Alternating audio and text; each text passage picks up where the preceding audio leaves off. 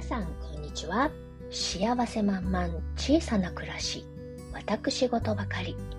秀川製作室ラジオへようこそ。はいご機嫌いかがでしょうか。イラストレーターをしています秀川製作室です。今日はですねちょっと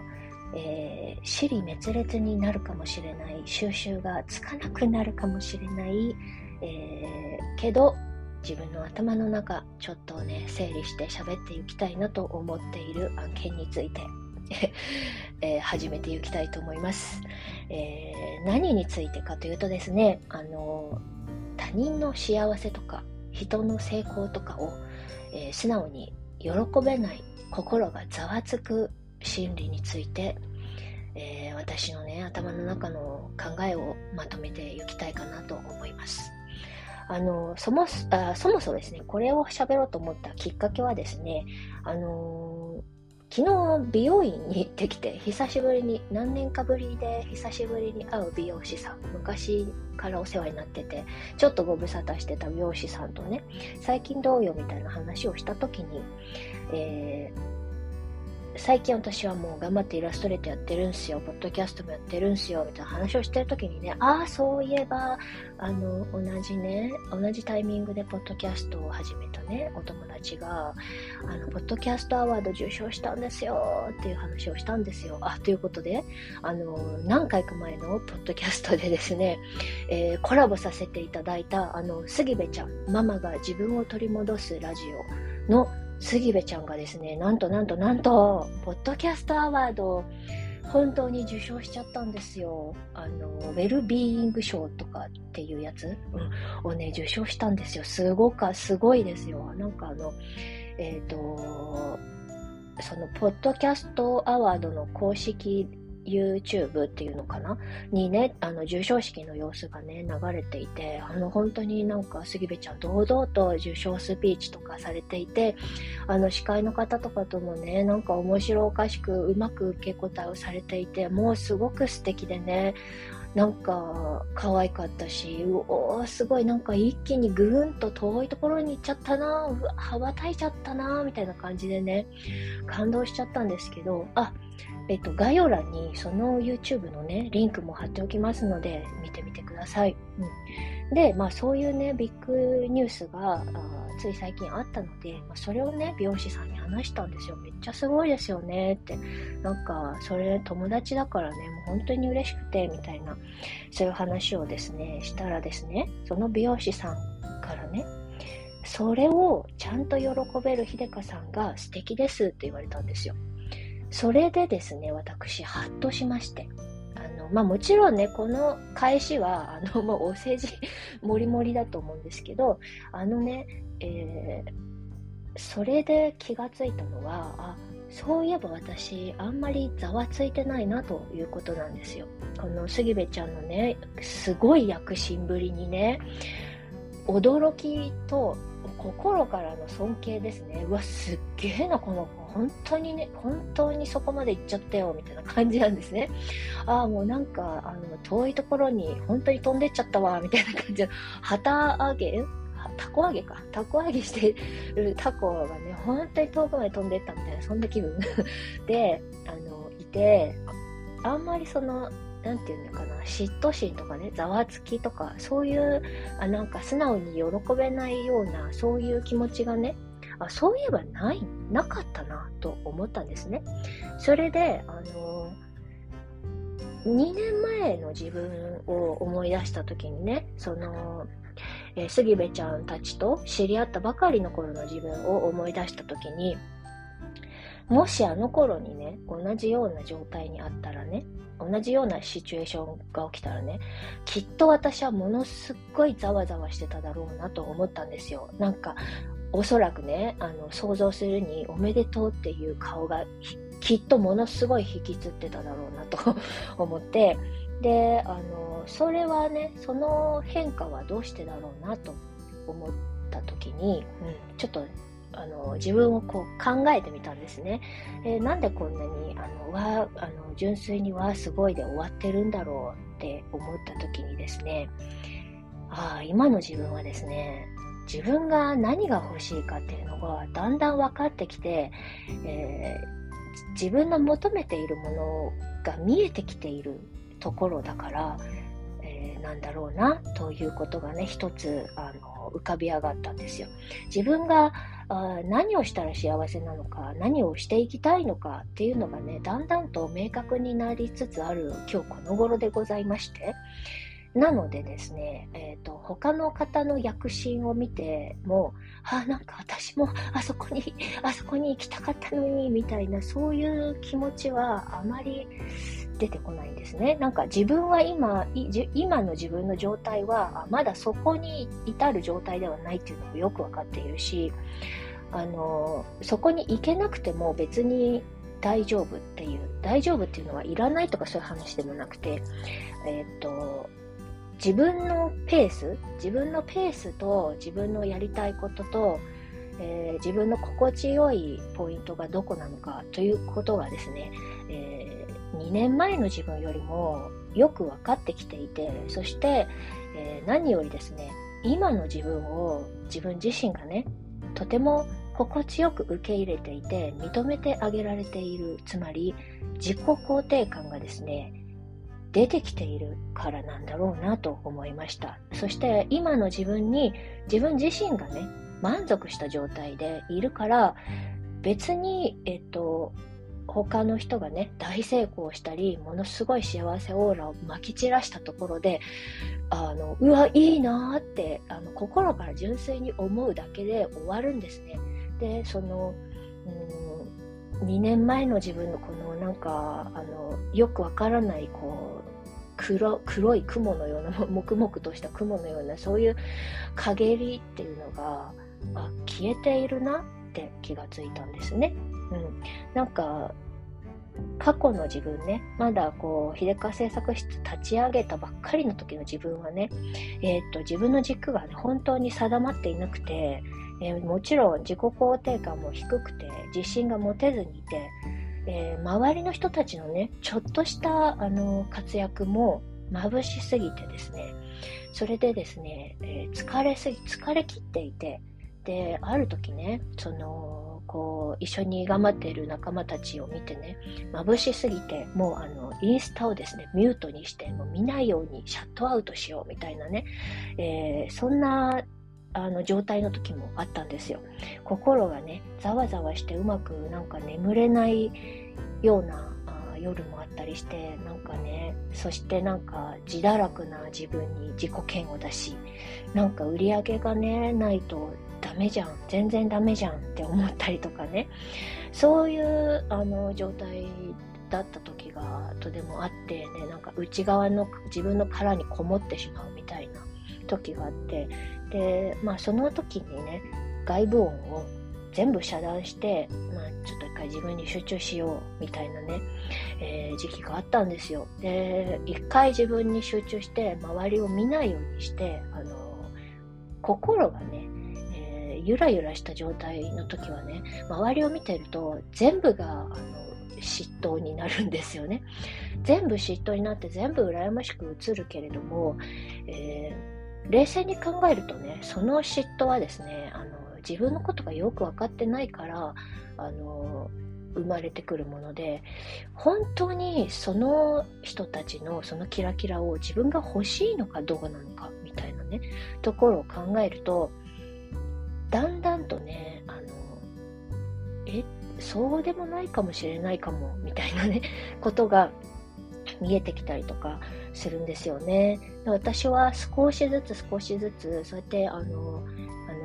しんどい時は、あの、周りをミュートにしたり、見ないようにしたり、自分に集中して自分だけのことを考えてとかってやってですね、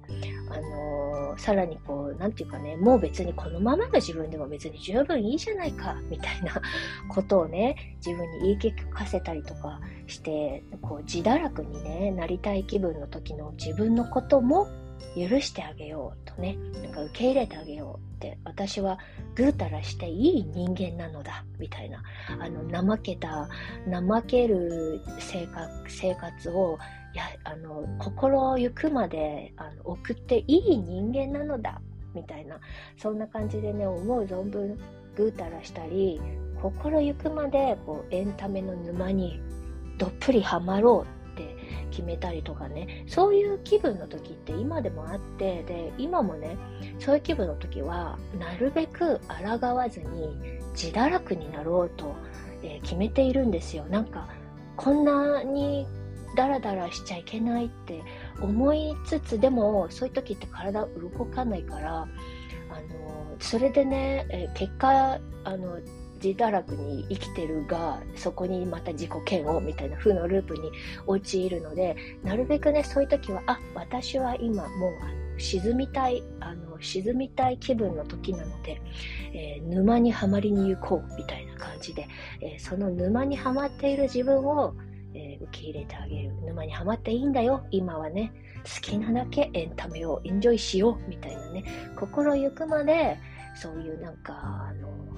ねだらけて、だらだらして、あの、おやつもいっぱい食べて、ずっとずっとぐうたらして、最低限、必要最低限のことだけして、あの、暮らそうみたいなね、そういう風にしたっていいのよ。それ、あの、それを楽しむ権利は私にはあるのよって思って、あの、沼にはまるっていう日がね、何日か続いたり、ひどい時は1週間以上続いたりとかするんですが、え、それをねあの解放してあげてあの受け入れてあげた後には必ずいつかねこう浮かび上がるタイミングが来るんですよね。気が済むっていうかね。気が済んであもうなんかドラマ三昧にも飽きたみたいな。漫画三昧にももう飽きたわっていうタイミングが来てそこであの浮かび上がったタイミングでえっと、そもそも、えー、自分がしたい暮らしって何だったっけなって考えるっていうのを繰り返して、こ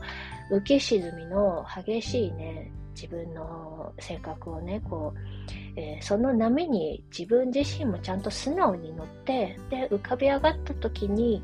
どうしたいんだろう私は何がしたいんだろうみたいなことをあの考えるっていうのをね、えー、ずっとずっとこの12年続けてきたんですよね。その結果、なんか、あ今のままのね、何の結果も出てない今のままの暮らしで、あ、もう、もう十分に私幸せだわ、みたいな。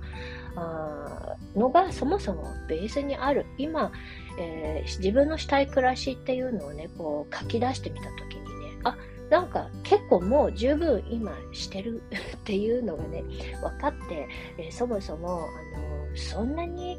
派手な華やかな暮らしに憧れていたわけではなかった。やりたいと思っていなかったっていうところね、本当のところ、自分の本質的になんか、あの、やりたいと思ってることとか、あの、求めている暮らしって、えー、パッと見て眩しいって思ったところにあったわけではなかったみたいなところにも気づくしね。で、あのでそうなるとあ別になんかあの現状で私もしかして90点ぐらい満足してるかもしれないっていうことに気づきそしてあの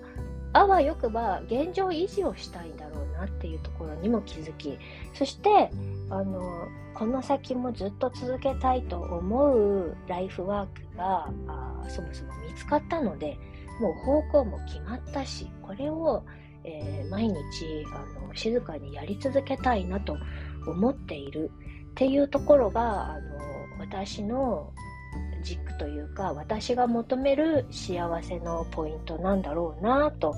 思っていてね。で例えばねその活動をし続けた結果ねもしも何かに評価されたらそれそれでものすごく嬉しいと思いますよ。しかしねそこであのな何もなくてもこのままずっと平行線だったとしても、えー、自分でね、えー、作品をという形をね、えー、作り上げているわけなので、えそれがね形として残っていくのでであのそれでもうすでに十分に充実しているなとね思うわけですよ。ということでそういうふうにあの自分のねあの軸とかね自分の求めているところとかね何をやっていきたいと思っているのかっていうところをあの見ていくとですねあの周りの幸せと関係ないなっていうところにね 気がついていくんですよね。だからなんかあの人の幸せを素直にね喜べるかどうかって自分の心の状態次第なんだなって、えー、思ったんですよ。昔はね人の幸せを喜べない自分は、えー、心の狭い人間だと思っていたんですね。なんかあのえっ、ー、と喜ぶとかお祝いの気持ちよりも先にあ嫉妬心が芽生えるとかえー、他人がいい状態にいる時にモヤモヤしたりとかそれはあの自分はねすごくあの心の狭い器の小さな人間だからそう思ってしまうんだと思っていたんだが、えー、っとですね、最近思ったのはあこれ性格と関係ないですねということで結局、えー自分自身がどうしたいか自分自身が満たされているかどうかそこがね全てかなと思って、えー、たとえね自分自身が満たされていない状況であっても、えー、自分が求めているものがしっかりと分かっている人であれば他人の幸せって普通にああおめでとうって思うんだろうと思うんですよなぜなら他人がゲットしたその幸せがえ自分が求めてる欲しいものではないことをよくわかっているからだなんじゃないかなと思うんですよね。なんかあの本当にえっ、ー、となんというかね私しいたけ大嫌いなんですけどしいたけ大嫌いだからあの他の人がね例えばあのえー、とっておきの、あの上等の松茸を贈呈されたって聞いてもね、例えば何かを受賞して、えー、松茸を贈呈されたって聞いてもね、あのちっとも嬉しくない。ちっとも嬉しくないじゃない。ちっとも羨ましくない。っていうことで、その、なんつうかな、他の人の、自分の欲しいものがね、何か明確になってきたら、他の人のね幸せをねやみくもに羨ましく思ったりあの嫉妬心が芽生えたりしないんだろうなと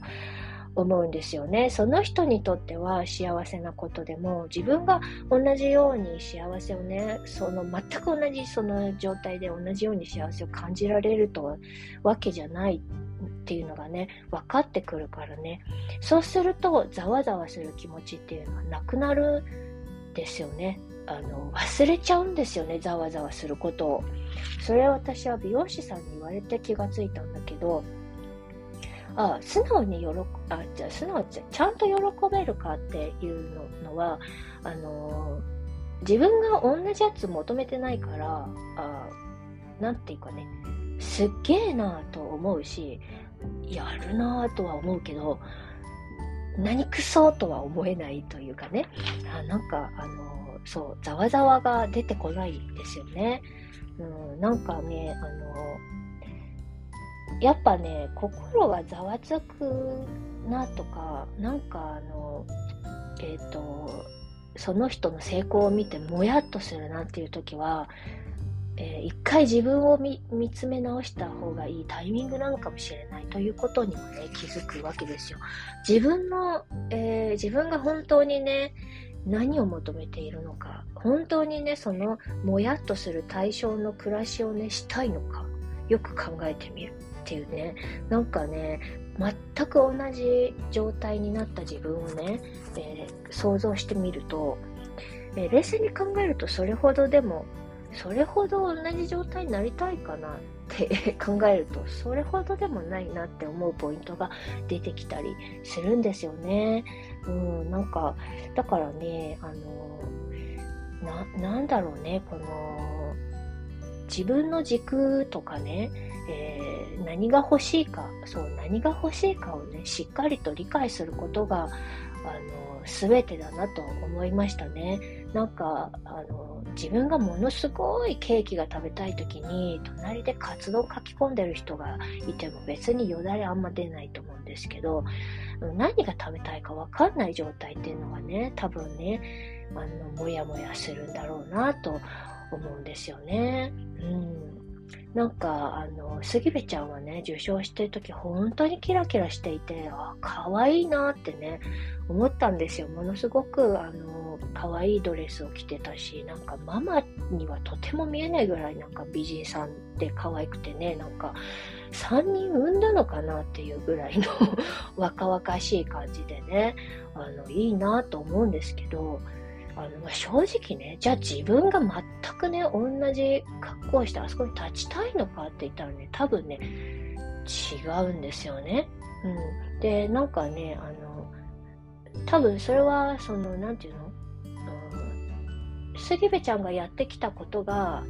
周りの人がそれをちょうど求めていて、えー、ちょうど枯渇しているところに杉杉部ちゃんがそこにおお水をあげることができていてそれでなんかあのそこがね評価されて、えー、受賞率つながった。で自分でそれを置き換えた時にね私がやってることって別に誰かを救う救うためにやってるわけでもなくて自分探しをずっとしていて自分の心の整理頭の整理がしたくてラジオをしていてで結局あの自分探しの延長線上に、えー、全てあるからね。あのそこ別になんか評価するポイントじゃないしねと思うとね。例えば今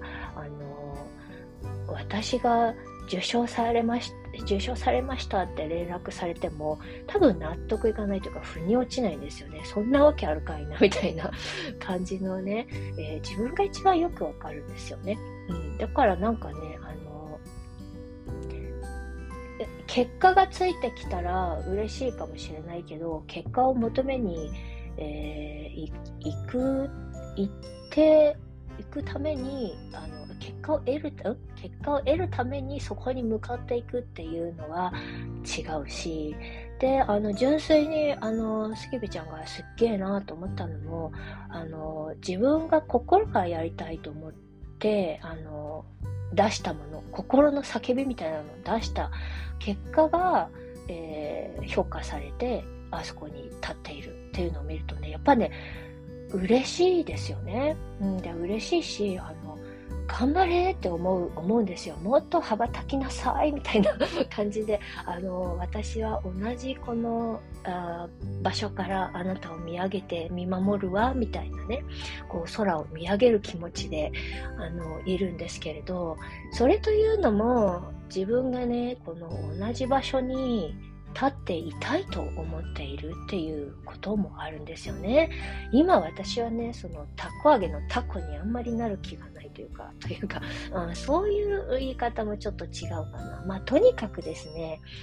軸が定まってきたからなんだよね。定まってきたから他の人がどんだけ高く飛んでいこうが別に、えー、それは私の生きる道とはまた違うので、えー、別、別物として見られる。あ、そうだな。別物として見られるんですよね。自分と切り離して考えることができるということですね。あの、アドラー心理学的なあれですね。えっ、ー、と、自己と他者をこう切り離して、ちゃんと境界線を引けているから、あの、何もざわつかない感じになっているということなんだろうなと思います。多分、えー心が不穏な動きをしている時は、えー、境界線もわからなくなっているくらい自分が見えていないっていうことなんだろうなという感じですかね。うん、あと幸せそうな人のあのこう幸せに満ちた人のね報告とかを聞くとやっぱり嬉しいというか幸せが移っていい感じになるんじゃないかなというところがね、えー、思いますね。他人の不幸は蜜の味ってよく言うけどさ、え実際のところね、他人の不幸話を聞かされた後に自分って気持ちよくなります？あの、心が晴れやかになりますか？いや、逆に一緒に暗くなると思うんですよね。不幸話を聞いた後って。なんかこう、マイナスオーラを背負わされたみたいな気持ちになるんじゃないかなと思います。だからね、他人の不幸は蜜の味でも何でもないんじゃないかなとも思う。やっぱしね、笑顔の人を見ると自然に自分も笑顔になるし、えー、周りに幸せな人がたくさんいたらね、自分にもなんかなんとなくこう、そういう明るい心持ちになるというかね、えー、心が温かくなっていくんじゃないかなと思うんですよね。だからね、こう、まずは、えー、心がざわつかないように、自分をしっかり、自分の軸をしっかり持って、自分が何が欲しいのか、何がしていきたいと思っているのか、自分にとっての、えー、幸せって何なのかっていうのをね、しっかりと具体的に考えて、えー、落とし込んでいく。そうすると、周りのざわ、周りの動きに対しての、えー、自分の心のざわつきっていうのが減っていくんじゃないかなと思うし、このゼロサム思考っていうかね、えー、あの人が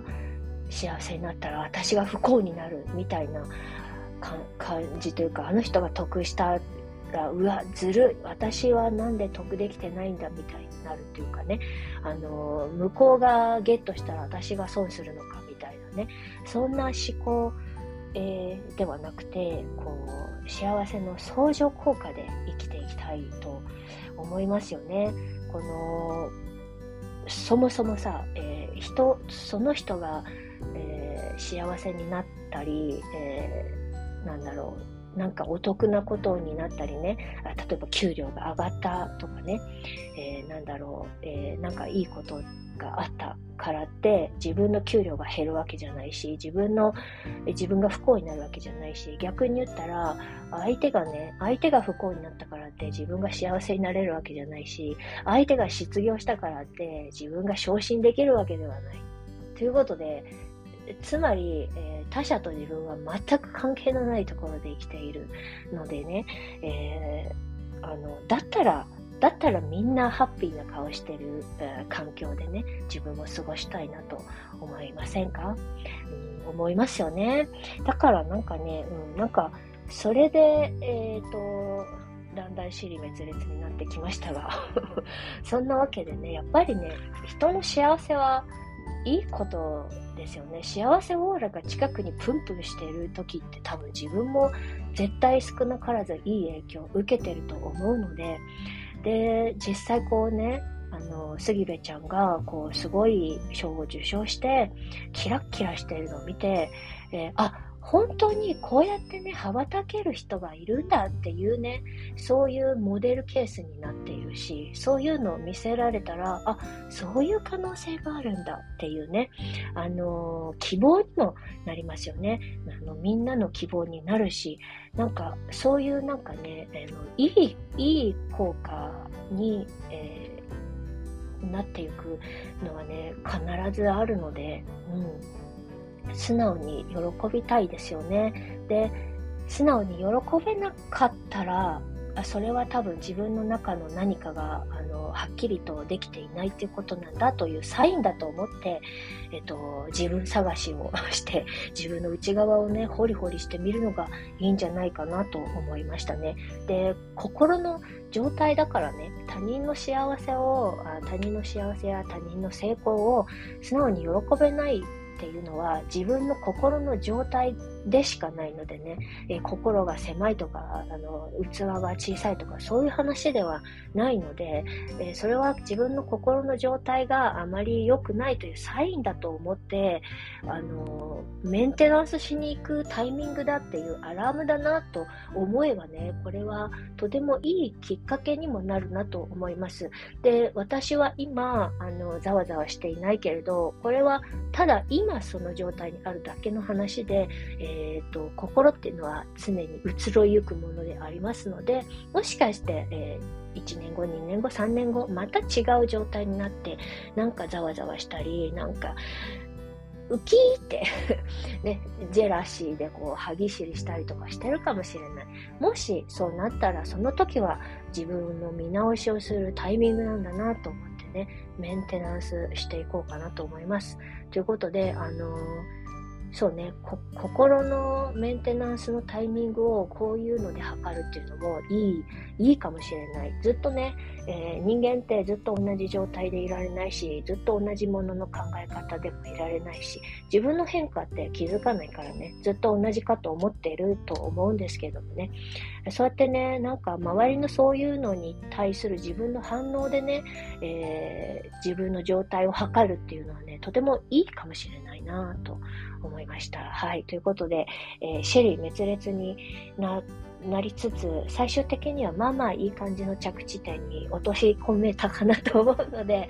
今日はこの辺にしておきましょうかね。心がざわついた時は人の幸せを見て、人の成功を見て、心をざわついた、心がざわついた時は自分の心のメンテナンスのタイミングかなと思うことにしようと思います。はい。ということで、今日はこんな感じでおしまいにしたいかなと思います。最後までお付き合いいただきまして、どうもありがとうございました。それでは、今日という日が、今この時が、皆様にとって幸せ満々でありますように。じゃあ、またね。